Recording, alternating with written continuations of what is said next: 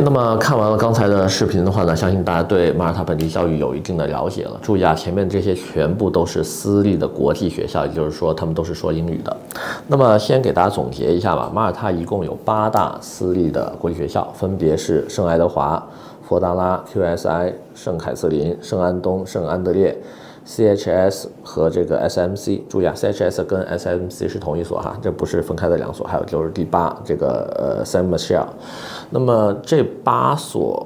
呃学校的话呢，其实都是各有特色的，他们当中有英式的，有美式的，有英美混合式的这种，就就有点马耳他本地特色的。所以呢，今天一个一个给大家介绍。那么先介绍一下圣爱德华。圣爱德华是当地公认的非常狠抓升学率的一所学校，包括很多其他的呃学校的学生在他们在呃，sorry 啊，就在他们进行高二，也就是十一年级的时候，就会转到这所学校来进行这个 IB 课程的这个集中的呃这个培训，然后呢给大学去做这个准备。所以圣爱德华呢，你别看它是一所男校哈，这所学校其实在十一年级以后它是男女混校的。就是有 IB 课程之后，它是男女混校的，只是在它的小学、初中阶段的话呢，它是一所男校。那么第二所的话呢，就是佛达拉。佛达拉国际学校的话呢，非常典型的一所美式学校，因为所有的学生都是不用穿校服的。这是一所美国传东联合会建立的学校哈，一九六七年建校的，非常有钱。而且的话呢，呃，基本上来这边读书的小朋友也是家庭条件都是不一般的。这所学校在我们第一次去马耳他，也就是二零一七年的时候就已经考察过了。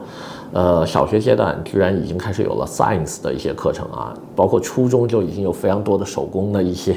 废物利用的这些模型啊，或者是一些电子设备，就可以简单的组装出一些东西来了，还是挺厉害的。第三所的话呢是 QSI，这也是一所美式学校。QSI 是本地呃建校年限最短的一所学校，我记得是二零一一年还是什么时候就建才才建的校。时间非常的短，但是呢，也是本地最贵的一所学校，因为其他的学校高中。呃，基本上都是没有上万一年的哈，八九千已经算比较贵的了。但这所学校的话呢，在十几年前就已经上万了，现在应该是一万二三吧，一一学年的这个学费。那么 QSI 有一个很大的特点，就是它是有 AP 课程的。注意啊，它除了 IB 之外有 AP，AP 是专门给上美国 Top Twenty 学校准备的一个加强班，呃，或者是一个课外加强营这样子的一个 课程设置吧。他的校长非常的年轻哈，从西雅图过来的，今年也就三十多岁，好像没到四十。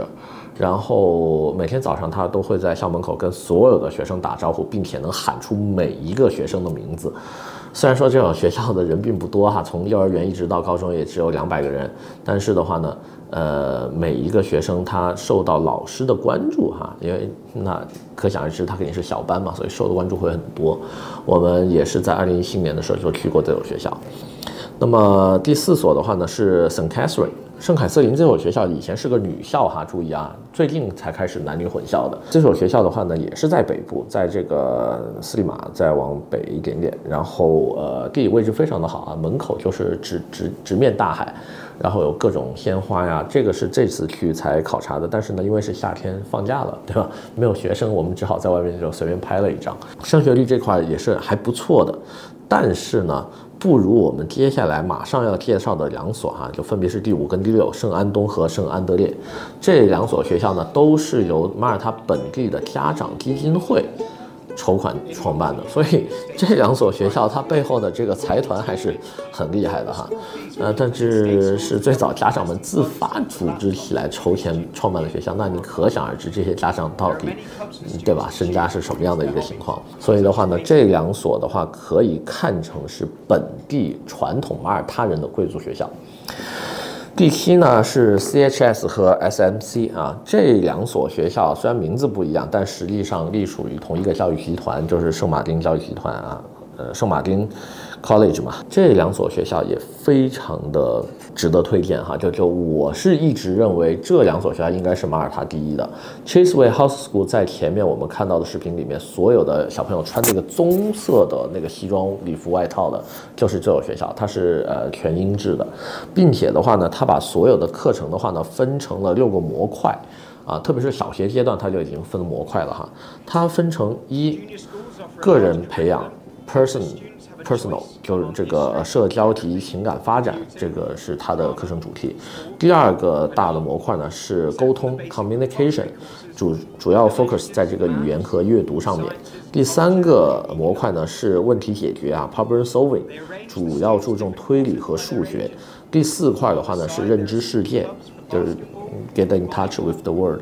然后的话呢是通过数字化的阅读啊，然后各种地理发现啊，或者是人与植物、人与动物之类的这种亲近自然的这种东西，让大家来感知这个世界。第五个模块的话呢是身体发育，那这个就不用说了，physical activity 了，这个就是体育。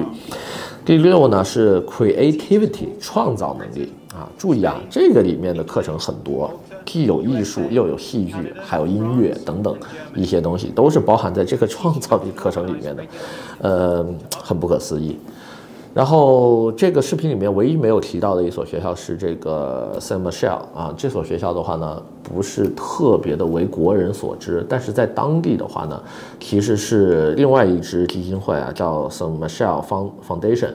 他们一共是有三个校区。而且的话呢，学生不在少数，网站也做得非常好。我把这个网站推荐给大家，大家没事儿的话呢，也可以上去看一下。那么这就是本地的八所，我个人觉得非常不错的国际学校。那么至于每所到底应该怎么选择呢？大家回去做做功课就行了。今天呢，先聊这么多，我们下回再见。